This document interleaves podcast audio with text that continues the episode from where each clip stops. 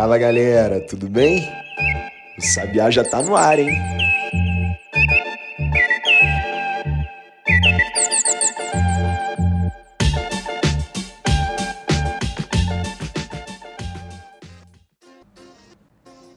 Seis de abril de 2022. Tá começando o Sabiá no ar, podcast diário do Correio Sabiá. Eu sou Maurício Ferro e em até 10 minutos vou falar para você os principais destaques do noticiário. E hoje a gente vai começar com as notícias da Petrobras. Depois da desistência do economista Adriano Pires em assumir a presidência da empresa, o que foi comunicado oficialmente na segunda-feira, e também da desistência do presidente do Flamengo, Rodolfo Landim, em assumir a presidência do Conselho de Administração da Petrobras, o que foi comunicado oficialmente um dia antes, no domingo, o governo federal, diga-se o presidente Jair Bolsonaro, acredita que houve uma lambança na definição da sucessão da Petrobras. Aos olhos gerais do público, ficou assim: o governo pensou, pensou e decidiu indicar formalmente os nomes para comandar a estatal. Dois cargos-chave, o presidente da empresa e o presidente do conselho de administração anunciou ainda a demissão do general Joaquim Silvio Luna. Ele ainda se mantém no cargo, mas a demissão já foi anunciada. E dias depois da indicação dos responsáveis pela sucessão da empresa, ou seja, Landim e Adriano Pires, o governo teve que lidar com os declínios públicos dos dois indicados. O Landim disse que queria se dedicar exclusivamente ao Flamengo, e o Adriano Pires, que tinha uma empresa de consultoria já estabelecida há mais de 20 anos e que lucrava com estudos e análises estratégicas do setor de energia, incluindo a própria Petrobras, configurava um claro conflito de interesses admitido por ele próprio na carta em que recusou o convite. As escolhas teriam recebido a bênção de congressistas do Centrão, aquele grupo de partidos mais alinhado pelo interesse em cargos e verbas do que propriamente por uma coloração ideológica bem definida e próxima uns dos outros. Mas quem ficou à frente mesmo dessas escolhas, colhendo os elogios e, claro, as críticas, foi o ministro de Minas e Energia, Bento Albuquerque. O ministro da Economia, Paulo Guedes, nem passou perto das indicações, não apitou nada nessa história. Agora, voltou a ser cotado para o cargo de presidente da Petrobras, o secretário de Desburocratização e Gestão de Governo Digital do Ministério da Economia, Ministério do Paulo Guedes, que é o Caio Paes de Andrade, ou seja, um assessor do Guedes. Só que o nome enfrenta resistência, porque Paes de Andrade não tem experiência no setor de óleo e gás. O presidente da Câmara, Arthur Lira, do Progressista de Alagoas, também discorda da eventual indicação do assessor de Guedes por falta de experiência e também de traquejo político para comandar a estatal num momento de alta do preço dos combustíveis. Aliás, o Lira criticou a Petrobras e falou em privatização. Já o presidente do Senado, Rodrigo Pacheco, do PSD de Minas Gerais, disse que a privatização não está na mesa. O fato é que, no cenário atual, sem substitutos definidos para os lugares do Rodolfo Landim e do Adriano Pires, o governo federal agora estuda adiar a Assembleia Geral Ordinária e Extraordinária da Petrobras, que elegeria os novos integrantes do Conselho de Administração da empresa. O encontro virtual dos acionistas está marcado, por enquanto, para o dia 13 de abril. E agora, para te contextualizar um pouco sobre a guerra, o presidente da Ucrânia, Volodymyr Zelensky, questionou ontem, terça-feira, o papel da ONU em combater a guerra no seu país durante um discurso que ele fez ao Conselho de Segurança da própria ONU, Organização das Nações Unidas. Zelensky ainda comentou sobre o massacre ocorrido em Bucha, que fica perto da capital Kiev. A gente falou por aqui nesse podcast, talvez você se lembre, que foram encontrados mais de 400 corpos em valas comuns em Bucha. O presidente ucraniano disse que agora o mundo pode ver o que fez o exército russo mas falou que ainda resta mostrar o que as tropas russas fizeram nas outras cidades ucranianas que estiveram sob a sua ocupação. Ele acrescentou que os russos atiraram e mataram mulheres do lado de fora de suas casas quando tentaram ligar para alguém. e disse ainda que os russos destruíram famílias inteiras, incluindo adultos e crianças.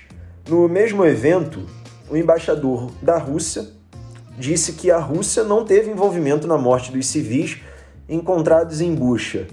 De acordo com ele, há inconsistências flagrantes nos relatos promovidos pela mídia ucraniana e ocidental. As inconsistências, segundo o embaixador russo na ONU, seriam que não tinha cadáveres imediatamente após a saída das tropas russas, haveria vídeos podendo comprovar isso, e haveria também registros de radicais ucranianos pedindo tiros contra quem estivesse de braçadeiras brancas, ou seja, a identificação de civis. Portanto, de acordo com o embaixador russo, teriam sido esses radicais ucranianos os responsáveis pelo massacre dos civis ucranianos. Mais de 400 mortos, repetindo. Enquanto isso, a imprensa local, o presidente Zelensky disse que as negociações por um cessar-fogo, embora sejam difíceis, precisam continuar. E por aqui, pelo Brasil, o embaixador da Rússia foi convidado a falar sobre a guerra no Senado e disse que os ucranianos usam informações falsas para manipular a opinião pública e que a verdade, nas palavras dele, mostrará a necessidade de realizar a operação militar, ou seja, a guerra, para desnazificar a Ucrânia. E os destaques de hoje ficam por aqui. No próximo bloco, a gente vai fazer um giro pelo resto do noticiário com tudo aquilo que você ainda precisa saber para começar o dia muito bem informado.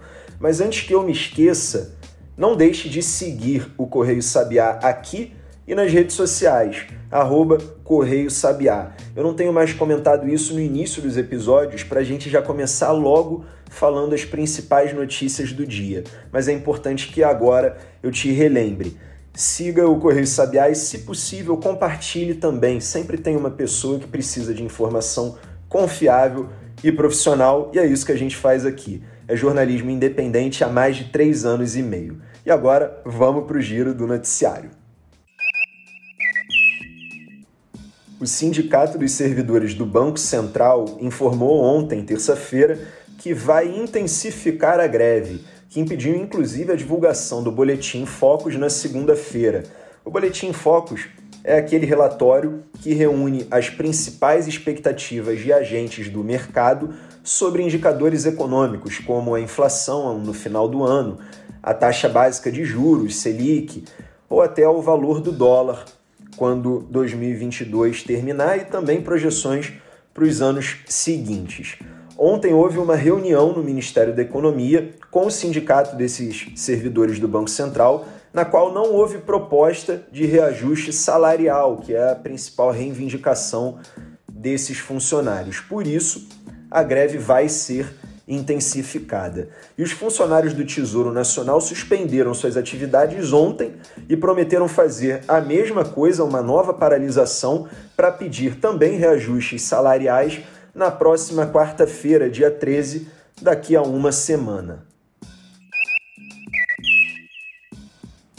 E o PSB informou que vai oficializar a indicação do ex-governador de São Paulo, Geraldo Alckmin, para ser vice na chapa do ex-presidente Luiz Inácio Lula da Silva, do PT, na sexta-feira, dia 8. A gente já tem falado e visto falar também no noticiário há muito tempo que o Alckmin vai ser o vice na chapa do Lula. Mas mesmo assim, eu tenho que comentar isso, tenho que falar sobre esses desdobramentos aqui no podcast. Agora vai ser real oficial. Bom, e se você prestou atenção nos últimos episódios, talvez você saiba, se lembre, né, que eu comentei bastante tempo na segunda-feira sobre uma suposta licitação de ônibus escolares pelo Ministério da Educação, mais especificamente o FNDE, Fundo Nacional do Desenvolvimento Estudantil.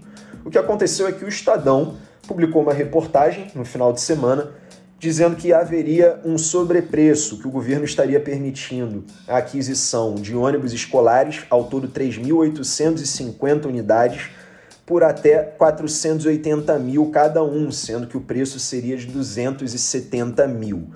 Bom, o certame estaria previsto para ontem, terça-feira, e o TCU, Tribunal de Contas da União, suspendeu a homologação desse certame para fazer as contas a partir do que revelou essa reportagem. Só que um fiel leitor e ouvinte também do Correio Sabiá, o Flávio, inclusive um abraço para ele, me alertou logo depois que a gente fez a publicação é, mostrando essa notícia do Estadão, ele alertou que na verdade não se tratava de uma licitação, que esse preço máximo de 480 mil não estava sendo estipulado e que o que acontecia na verdade era um edital para tomada de preços e pelo menor preço.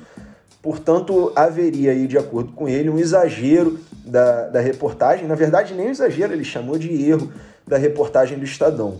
Então, o que eu vou fazer? Eu consultei já o Fundo Nacional de Desenvolvimento Estudantil, só que a resposta deles não foi suficientemente clara dentro do período que eu pedi para eles responderem. Então, eu vou deixar a história se desenrolar um pouco e depois, mais para o fim da semana, ou talvez no início da semana que vem, eu digo realmente o que, que aconteceu, se a reportagem de fato foi certeira ou se houve aí um, um certo exagero, rigor na hora de noticiar. Então, por enquanto, a gente vai fazer que nem o TCU, vamos deixar essa história suspensa. Eu tô dando essa explicação porque no episódio de segunda-feira eu disse que o certame ocorreria na terça, ontem. Então vocês poderiam ficar se perguntando, dada a notoriedade da história, que foi noticiada com bastante destaque, inclusive pelo Estadão, que foi quem revelou. Vocês poderiam ficar se perguntando, mas e aí, o que, que houve com o certame? Então eu estou dizendo o que, que houve, estou dizendo também as dúvidas que giram em torno desse assunto, tanto o que foi levantado pelo, pelo leitor, pelo ouvinte, o, o Flávio, que tem sido um grande parceiro do Sabiá, quanto também o outro lado que foi mencionado aí pela reportagem do Estadão, que serviu de base no pedido aí de congressistas da oposição para que o certame fosse interrompido, que foi atendido aí pelo TCU para apurar melhor os valores. Então a gente deixa isso suspenso, o resumo da história é esse, e aí depois, quando as coisas estiverem mais cristalinas, a gente volta explicando tudo certinho com jornalismo independente e confiável. E agora a gente finaliza também o episódio de hoje, pessoal. Muito obrigado pela companhia. O Sabiá no Ar, eu sempre tenho que lembrar isso é publicado no Spotify e também no Google Podcasts de segunda a sexta-feira, por volta das 8 horas da manhã. Costumava ser sempre depois das 8, um pouquinho depois, mas ultimamente tem sido antes. A gente tem adiantado a publicação. Então, por volta das 7h30, 7h40, é bem possível que você já tenha o episódio pronto para poder ouvir e começar o seu dia muito bem informado. A proposta é que as notícias tenham duração total de até 10 minutos. Simples assim. De segunda a sexta, por volta das 8 da manhã, em até 10 minutos, você muito bem informado. O Sabiá no Ar, ele é apresentado por mim, Maurício Ferro, que sou o criador e também diretor do Correio Sabiá. A edição do áudio é da Bia Brito, as trilhas sonoras são do Rafael Santos e a identidade visual é do João Gabriel Peixoto. Eu te vejo amanhã.